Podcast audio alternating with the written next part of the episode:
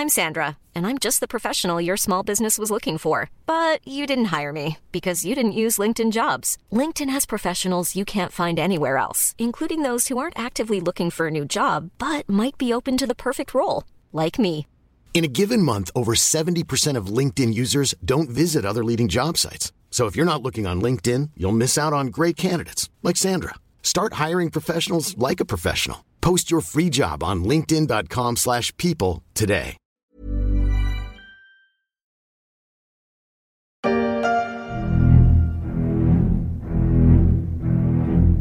Un fond quasiment inconnu du grand public, des banques dans la tourmente, un parfum de scandale, c'est le nouveau thriller qui a fait frémir les marchés financiers en avril. Maintenant que le soufflet est un peu retombé, retour sur Archegos, le fonds familial qui a bien failli ébranler une partie du système bancaire.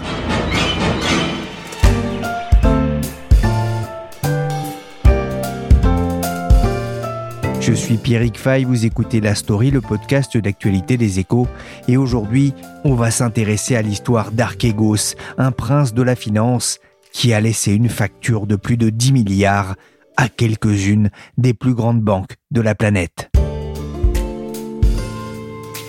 Credit Suisse, Nomura, MUFJ, like you said, there could be anywhere from hundreds of millions of dollars losses to billions of dollars worth of losses.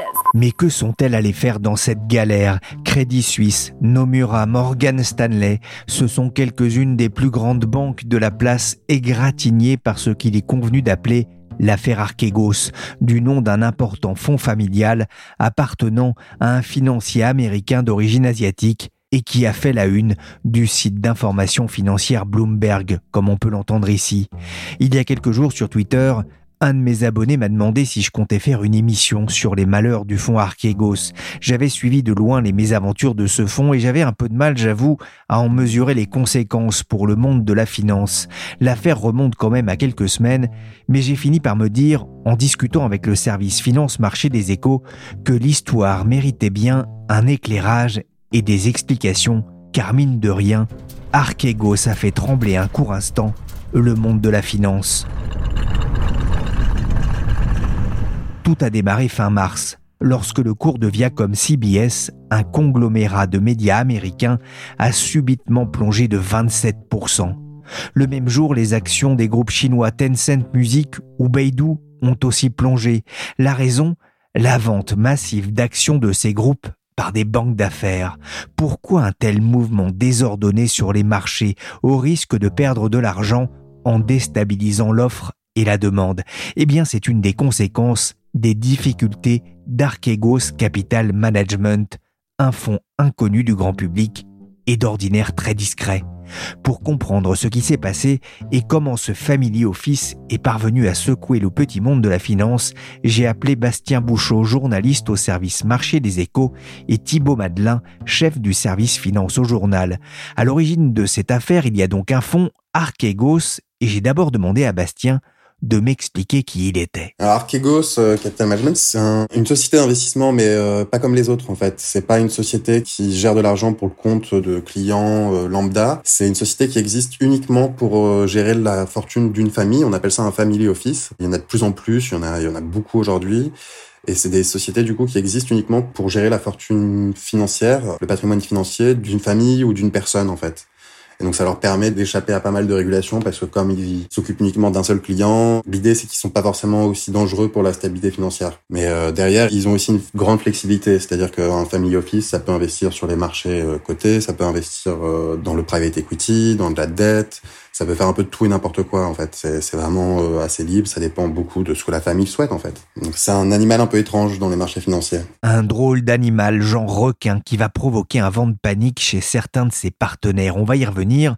Bastien, pour qu'on comprenne bien, hein, les family office, euh, ça n'est pas pour gérer un PEA ou un livret A d'une famille lambda. Hein. Dans le cas d'Archegos, on parle quand même d'un acteur de poids qui n'a rien à envier à certains fonds spéculatifs. Oui, alors pour avoir un family office, il faut avoir une fortune assez conséquente déjà, parce que ce soit rentable de monopoliser comme ça une personne ou euh, plusieurs gérants pour gérer sa fortune. Et dans le cas d'Archegos, euh, on s'est rendu compte à l'issue de ces problèmes que c'était un véritable géant des family office et même parmi les, hedge funds parce que Archegos, c'est un family office qui avait des placements principalement sur les marchés cotés, et des placements assez osés, donc il agissait presque comme un hedge fund. Et en fait, on s'est rendu compte qu'il avait une taille énorme. Quoi. Ce qui est intéressant quand on regarde euh, ce family office, ce, fonds pas tout à fait comme les autres, c'est la personnalité de son dirigeant, Bill Wang. Qu'est-ce qu'on sait de lui? Oui, alors Bill Wang, c'est un gérant de hedge funds à la base. Il faisait partie des premiers euh, grands gérants euh, de hedge funds dans les années 80-90, et puis il a monté sa propre société de gestion, son propre hedge fund un peu après, Tiger Asia. Et en fait, il a eu beaucoup de succès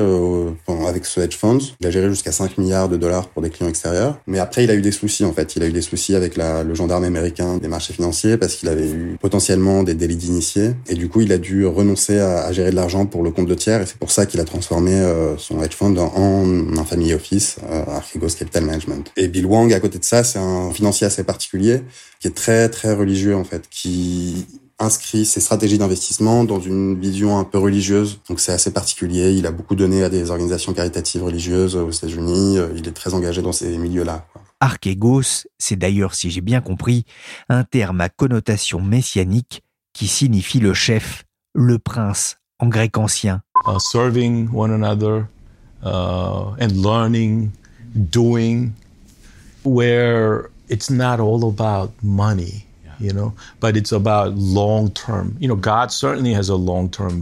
On entend ici le prince Bill Wang, fils de pasteur, parler de sa foi et du capitalisme dans une interview sur YouTube en 2018.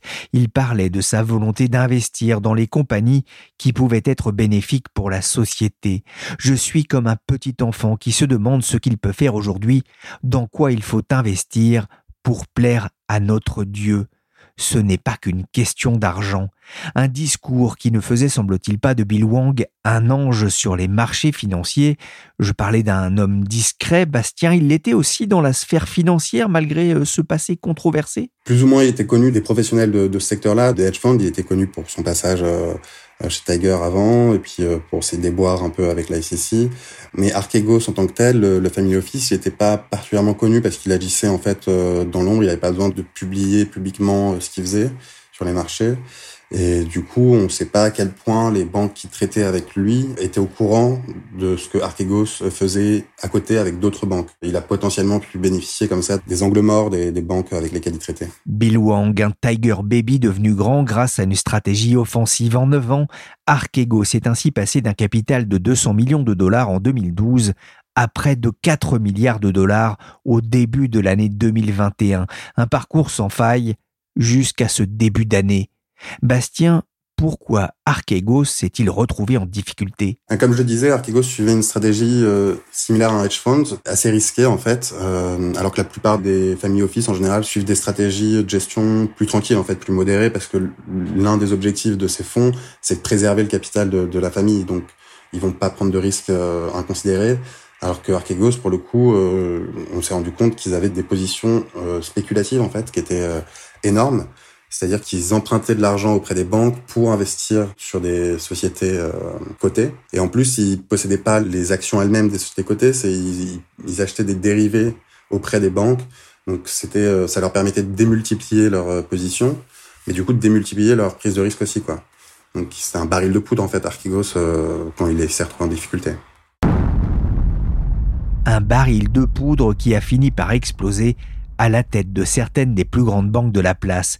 Pourquoi? Pour quelles raisons c'est la question que j'ai posée à Thibaut Badelin. Eh ben en fait, les grandes banques d'investissement, elles proposent des services qu'on appelle de prime brokerage, c'est-à-dire qu'elles prêtent à la fois des titres ou des liquidités à des, euh, des hedge funds, des fonds spéculatifs ou des family office, comme on vient de le voir là, pour des montants qui sont quand même très importants. C'est une activité très lucrative, mais qui est aussi assez risquée. Et donc, quand un client du type Archegos est confronté à des appels de marge, c'est-à-dire que les collatéraux qui sont placés en face des prêts, les actions baissent trop fortement, eh ben le, la banque va devoir céder les titres un peu dans l'urgence, et c'est ce qui s'est passé avec Archegos. Mais c'est une activité qui, d'habitude, est très lucrative, de plus en plus lucrative, à telle enseigne que des banques comme BNP, qui n'étaient pas très très fortes sur ce marché-là, s'y mettent de plus en plus, et BNP est en cours d'achat des activités de prime brokerage de Deutsche Bank. Une petite explication technique s'impose.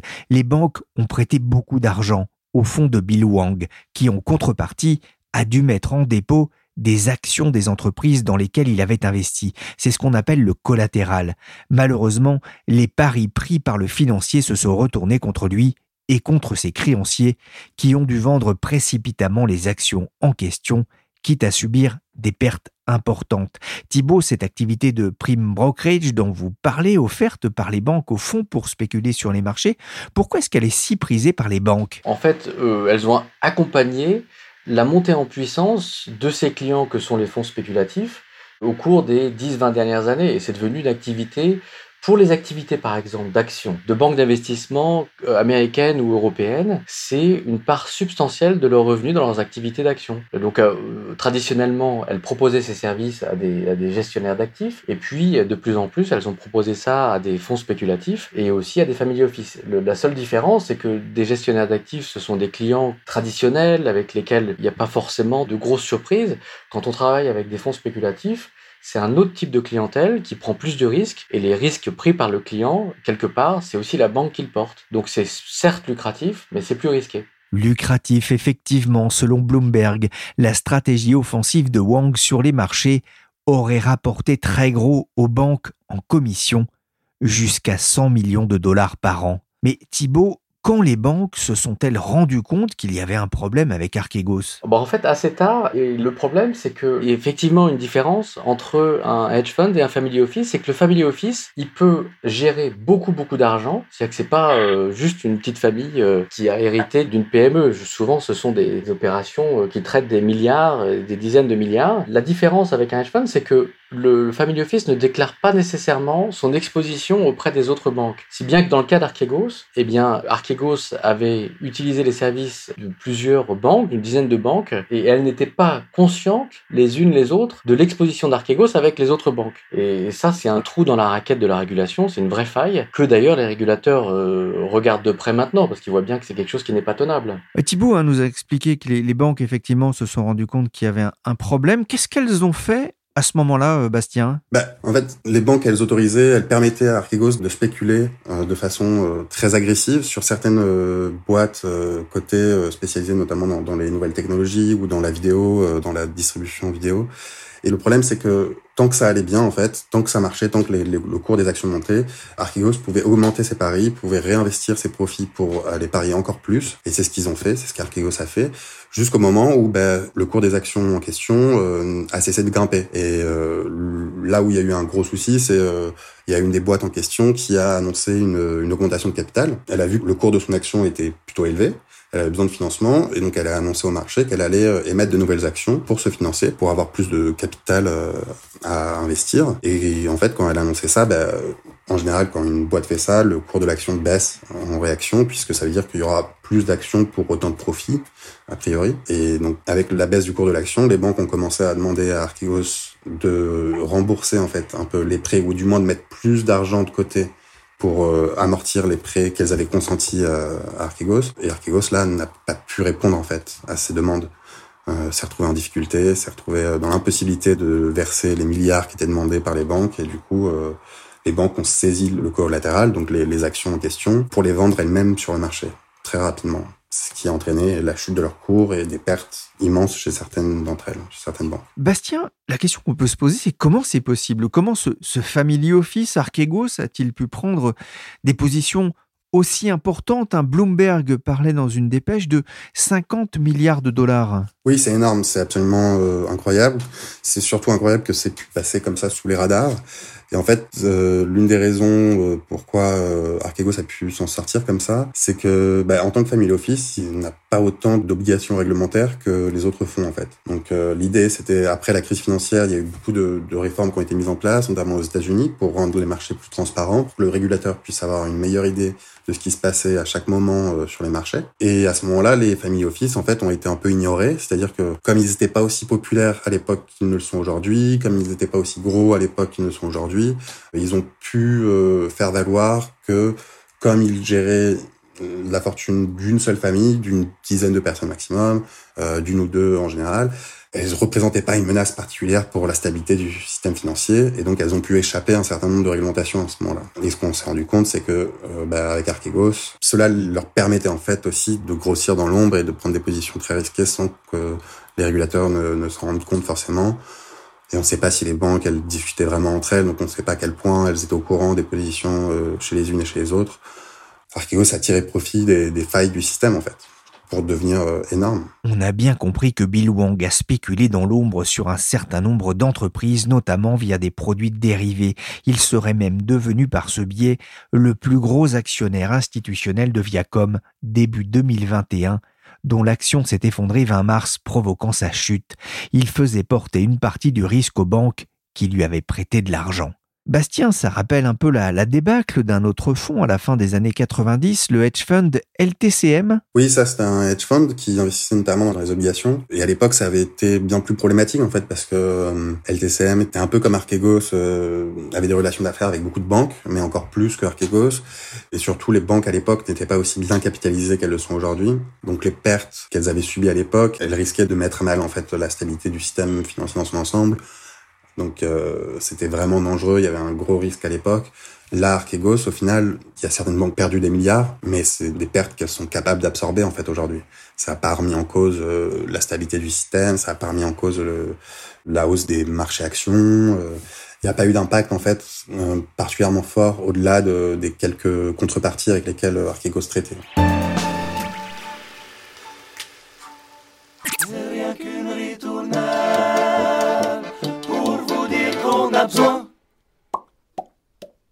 Votre bon cœur, votre oseille. Afin de marcher plus loin, c'est rien qu'une petite chanson. Pour vous demander un coup de main, nous filer quelques bifetons. Votre sœur, si elle est bien. Mon oreille est tombé récemment sur cette chanson des petits-fils de Janine pour un projet de financement participatif.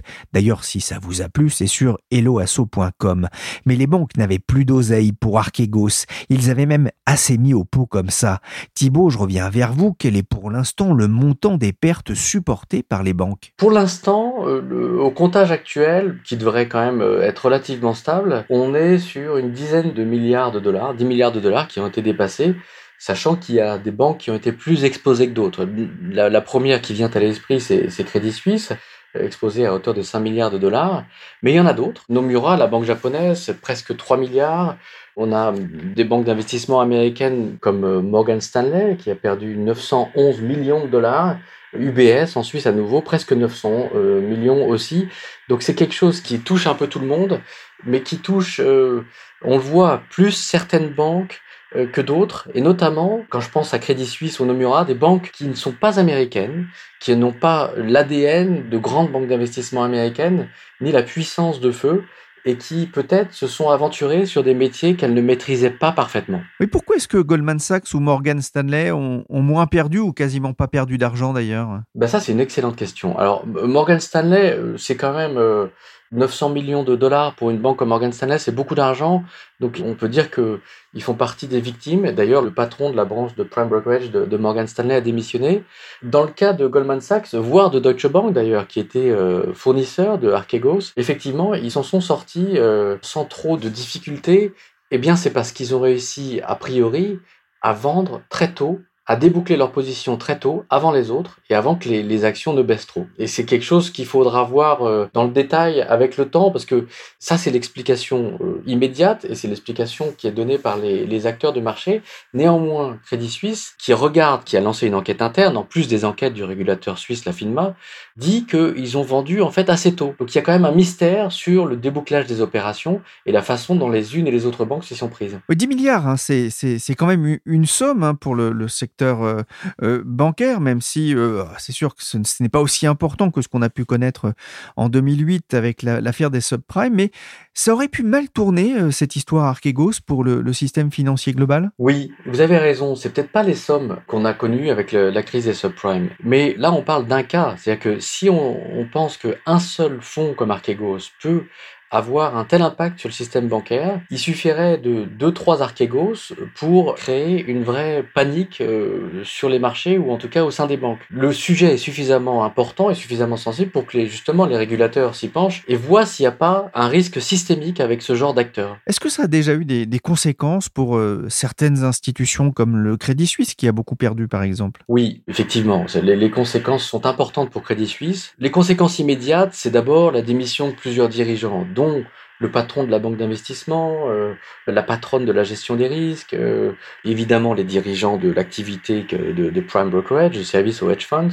Et en plus, ça intervient, cet accident, après un autre épisode douloureux pour la banque suisse, qui est la déconfiture de la fintech Greensill. Je ne sais pas si vous voyez, c'est une, une fintech qui propose des services de facturage aux industriels, c'est-à-dire qu'ils financent, ils préfinancent des factures en gros. Et cette fintech britannique se finançait auprès notamment de euh, Credit Suisse Asset Management, qui était exposée elle-même euh, autour de 10 milliards d'euros ou de 10 milliards de dollars. Ça ne veut pas dire que Crédit Suisse perd 10 milliards de dollars, mais ça veut dire que les clients de Crédit Suisse Asset Management ont perdu potentiellement cette somme, sachant qu'ils ont réussi à récupérer euh, a priori au moins la moitié. Mais cette accumulation de déboires, de mauvaises nouvelles et surtout de trous dans la gestion des risques impacte fortement Crédit Suisse qui du coup revoit sa stratégie, euh, revoit euh, sa gestion des risques. On sent qu'il va se passer quelque chose et Crédit Suisse avec ces affaires-là, qui s'ajoutent à différentes affaires qui ont eu lieu au cours des dernières années, devient un peu le Deutsche Bank euh, de la finance européenne. Deutsche Bank, vous vous souvenez, c'était euh, un peu l'homme malade de la finance européenne pendant 5 ou 10 ans, entre 2015 et 2020, et là, il se redresse. Et euh, c'était une banque qui, finalement, dès qu'il y avait un scandale, on était sûr d'y retrouver Deutsche Bank. Et ben là, en quelque sorte, on voit de Crédit Suisse qui se retrouve sur les deux principaux scandales financiers de l'année, et ben Crédit Suisse est là et apparaît un peu comme euh, un peu le mauvais élève en Europe. Oui, c'est une image qui n'est pas forcément euh, très bonne pour les banques suisses, dont on connaît euh, l'importance hein, au niveau européen. On en parlait un petit peu tout à l'heure, mais il y aura des conséquences, une réaction aussi de la part des régulateurs face à cette pratique hein, dont vous parliez du prime brokerage et l'endettement hein, de ces fonds spéculatifs, surtout dans un contexte de, de légère remontée des taux aux États-Unis. Oui, les régulateurs ont immédiatement réagi. C'est d'abord le régulateur suisse, la FINMA, qui a lancé deux enquêtes euh, chez Crédit Suisse, à la fois sur l'affaire Archegos et sur l'affaire Greensill.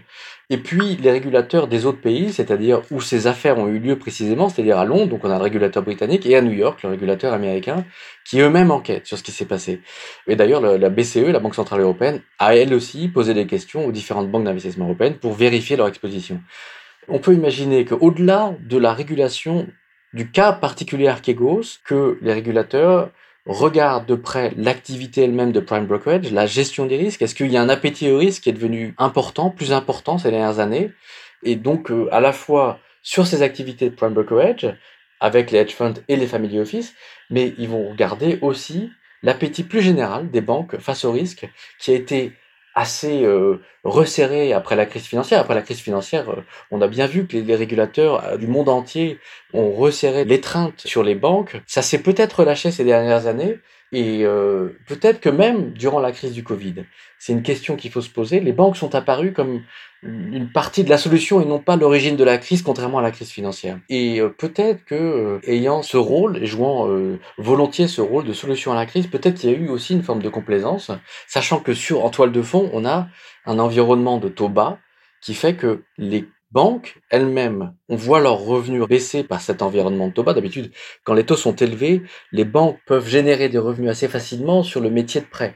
Là, elles doivent trouver des sources de revenus avec d'autres métiers et parfois en prenant des risques importants. Alors, vous parlez de la hausse des taux qu'on voit se poindre maintenant.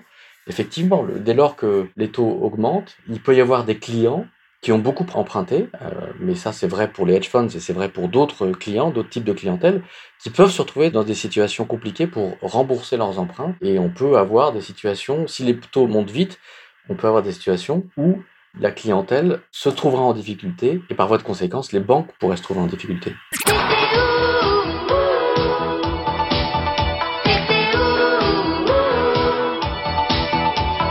Bastien, c'est une bonne question, ça, de Jackie et Lio dans cette archive de l'INA. Que devient Bill Wang? Il est où l'homme par qui le scandale est arrivé? Alors Bill Wang, il, habite aux États-Unis euh, avec sa femme et a priori il y est toujours euh, au New Jersey. On a appris il y a pas très longtemps, au début du mois de mai, que Archegos était en train de travailler à sa liquidation parce que du coup les banques qui ont perdu des sous à cause d'Archegos sont dans le process de lui demander des comptes. Donc d'abord elles doivent établir combien elles ont perdu au total.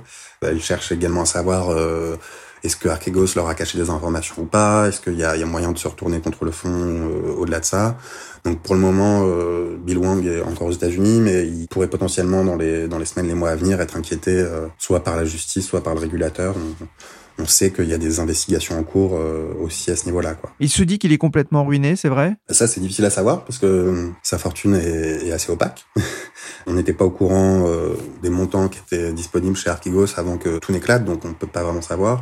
Ce qui est sûr, c'est qu'Archegos ne devrait pas s'en remettre. Euh, Archegos, pour le coup, c'est terminé.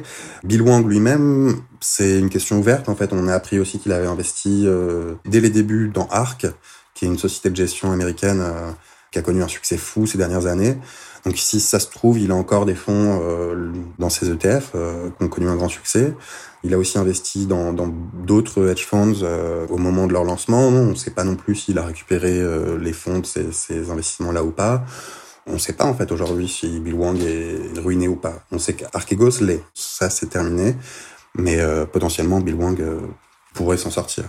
Selon Bloomberg, le milliardaire d'origine coréenne Bill Wang aurait tout de même vu sa fortune réduite à néant en quelques jours avec des pertes avoisinant les 30 milliards. C'est la perte individuelle la plus rapide de l'histoire, écrit le site d'information financière, mais on l'a compris, l'homme qui a secoué la finance ne manque pas de ressources. Merci Thibaut Madelin et Bastien Bouchot de la rédaction des Échos. Cette émission a été réalisée par Willy Gann, chargé de production et d'édition Michel Varnet. Merci de votre fidélité à la story. Pour suivre les décryptages et les analyses des services finance-marché, rendez-vous sur le site leséchos.fr.